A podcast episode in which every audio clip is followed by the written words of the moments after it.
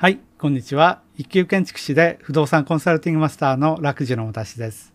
出ましたね。発表されたっていうところで、まあ、一番できるだけ分かりやすく解説しようかなと思う。まあ、これからの家づくりで大切なことです。住宅の性能の未来が随分見えてきたっていうところですね。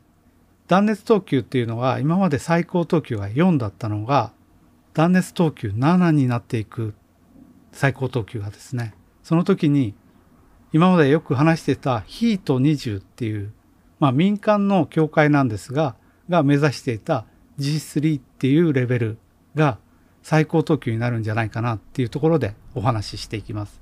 家の性能の未来です。国交省経産省環境省は11月4日ですね住宅建物の省エネ性に関する基準整備をの会議を進めているんです。これ何回かやってるので、まあ、これ YouTube で見れるんです。だからぜひ見てほしいんです。国交省のそのサイトに関する情報は下に入れときますので。で YouTube 見て見るとあんま面白くないかもしれないんですけどそこを分かりやすく解説した上でじゃあ注意点というところを話すっていうのがこの動画の役割かなと思ってます。まずは簡単にですね。簡単かな。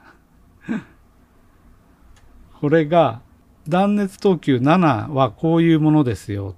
6はこういうものですよっていうのを示してます。でこの地域区分っていうのはその地域によって変わります。例えば6地域と言われる6地域と呼ばれるものは横浜とか太平洋の南側、まあ、関東以西の南側が6地域が多いですね。山とかがあるとあれなんです。で等級4っていうのがこの 0.87UH で0.87っていうところなんですが、まあ、G3 っていうのは0.26なんです。0.26 3倍以上。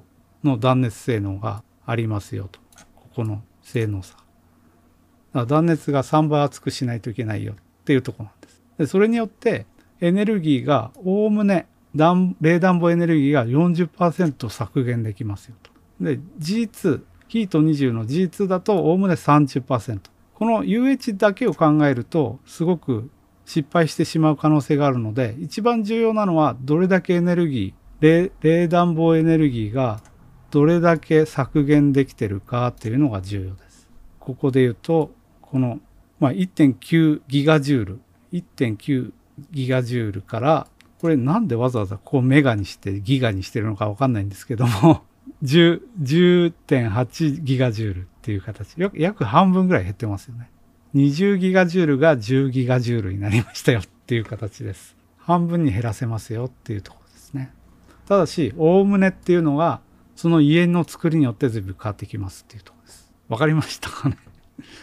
まあ、これが断熱等級6、7っていう設定になったっていうのは非常に画期的なことだと思います。まあ、これから日本の住宅が急速に高断熱化に向かっていくっていうことなんです。まあ、なぜなら、今まで等級4っていうのが最高等級で、うちは最高です、最高等級でやってますっていう方々が言えなくなるってことです。なので、まあ、最高等級の断熱性能を求めるなら、ヒート20の G3 を目指しましょうという形です。断熱等級4が最高等級おかしいです。これ寒いんです。絶地基準、絶地はすごいんですって言っても、これ UH 換算で0.6です。これも寒い。ヒート20の G2 だと0.46。さらに良くなりますよね。で G3 だと0.26っていう数値になっていきます。G2、G3 どんな断熱かっていうのもしっかりと理解しておくといいかなと思います。また各ビルダーがどう対策を取るかですね。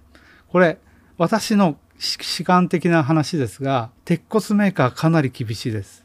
どうやって G3 レベルの鉄骨造の断熱性能を持たせることができるか非常にでも多分ですね日本人は真面目なので一生懸命最高等級ゴールを目指したいんですよねそのゴールがやっと高みに動いたってことです今までもう簡単にできるゴールを設定しててどのメーカーもうちは最高ですって言ってたのをじゃあそのゴールがはるか上の先に行ったっていうところですねなのでちゃんと G3 を最高断熱の最高等級を目指すにはお宅はどうなんですかっていうのをしっかりと聞いた方がいいっていうところです。じゃあ G2 と G3 まあ G3 でいいですね G3 目指すなら最高等級今後目指した方がいいと思うんですよね。なので G3 はどういう断熱が必要かっていうところです。まあこれホームズ君の省エネ診断エキスパートっていうソフトなんですが、これで UH 計算ができます。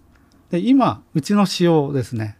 北の家仕様とか G ラップ仕様っていうのがあるんですけど、おおむね、これもやっぱ窓の位置とかによって変わるんですけど、0.3ぐらい。0.3っていうことは、6地域だと G2 と G3 の中間ぐらいですかね。中間よりちょっと良いぐらいっていうところです。この辺が私は断熱訴求の終点かなとは思ってるんです。日射取得がしっかり取れればっていう話なんですが。なので、ただ26っていい数字だなと思うので、じゃあ26にこの数値を変えるにはどうしたらいいかっていうと、多分屋根断熱、天井断熱を400ミリにすると意外と良くなってくるんじゃないかなと。400ミリにすると0.28ですね。で断熱をもうちょっと良くしていくと押し出し成形板ポリシレンフォームとグラスール105ミリみたいなのにしときましょうか。あんまり変わんないですね。0.28。あと基礎断熱をちょっと良くしていくという形にしていくと、これが100ミリにするかな。26になりましたね。なので、まあ、床断熱でもいいです。これが国交省でも一応出しているんですよね。その断熱どれぐらいのにしたらいいかって。それを見ると、6地域で言うと、まあ、断熱等級6、7っていうのはこれ G3 ですね。G3。これは G2 です。G2。と、天井グラスール 210mm。G3 で 210mm。高性能グラスール 210mm。で、外負荷断熱が、えっ、ー、と、外側フェノール 100mm、内側グラスール 105mm ですね。で、床がフェノールフォーム2枚張りですね。負荷張りの 200mm。で、樹脂サッシプラスダブルロー3層複層ガラス。これで G3 いけるって感じですね。だからここら辺の断熱構成をどう変えていくかっていうのが多分今後の家づくりのミソになってくるっていうところです。だからもうトリプルガラス、ダブルローっていうトリプルガラスが必須になってくるんじゃないかなっていうところです。まあ G2 だと何が変わるかっていうと、この仕様だと負荷断熱入れてますけど、負荷断熱なくても G2 取れます。だから外壁の負荷断熱があるかないかが G2 と G3 の大きな違いかなと思います。G3 を目指しましょう。まあ断熱のほぼ終点に近いです。関東6地域、横浜だったら UH0.26 っていう数値ですね。逆に26だともっと、もうちょっと悪くてもいいぐらい日当たりが良ければみたいなとこなんですが、まあ、おおむね数値っていうところですよね。でもこれ分かりやすい数値なので、0.26を目指しましょうと。実際に、実際にですね、冷房エネルギーは絶地レベルぐらいからあんまり断熱性能を上げれば上げるほど逆に悪くなっていく傾向があるんです。要は熱を夏のね、太陽を取り入れれば入れるほど外に出さないので、どんどん冷房負荷が高まってきちゃうっていうのが、まあ、高断熱の特徴ですよね。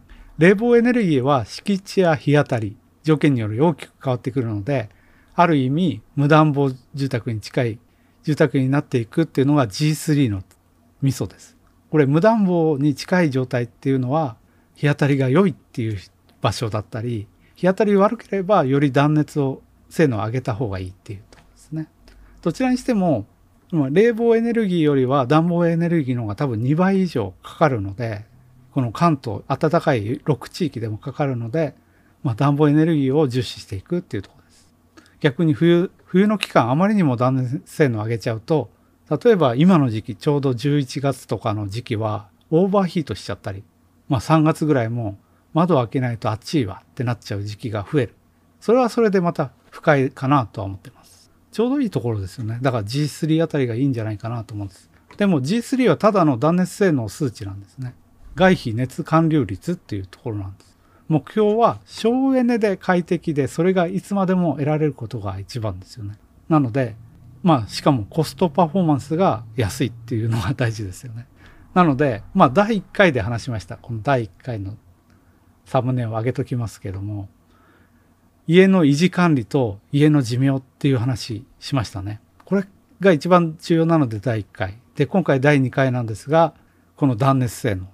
断熱性能は躯体性能なんです。躯体性能。っていうと、建物のものなので、100年以上そのまま立ち続けた方がいい。断熱性能後で維持管理でなんか補修するよりはずっと持った方がいいっていうとこ。そこが重要です。G3 にした場合は。だから劣化が少ない断熱材を選ぶっていうのが重要。では何が目標かっていうと、冷暖房エネルギー少なくするっていうのが目標です。これ。G3 にするっていう意味合いは。しかも快適で我慢しない。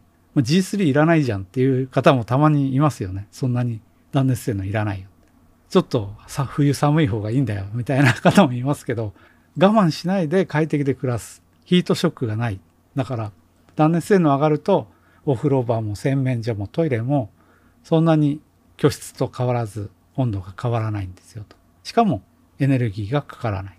すべての部屋が温度差がないって。そのために性能を上げるっていうことだけ理解してください。それだけで、でも、それだけでは快適に実際にならないんですよね。そこには、シーチ、よく言われるシーチですね。シーチが必要だったり、要はすごい G3 レベルの断熱性能なのに、まあ、スカスカな家だったら、断熱する意味がなくなっちゃうんです。要は、冷蔵庫の扉を開けたら、冷蔵庫はあんまり冷えないですよね。だからしっかり密閉をするっていうのがシーチだったり、冬の日射取得っていうのは UH だけでは全く表せられないので、その部分とか、夏の日射遮蔽、まあ断熱性能上がると夏は不利になりがちなので、できるだけ日射遮蔽を重視していかないと不快な家になっちゃうよと。失敗しちゃうよっていう感じ。で、あとは換気性能だったりっていうところが重要です。もっと言うと、エアコンの性能や熱狂、熱狂っていうのも今後出てきます。これ G3 レベルになると熱狂が重要になったりですね、家の生活熱も十分それだけで温められるので、じゃあどういう熱なのかとか、窓の開閉もパッシブデザインでは必要ですよね。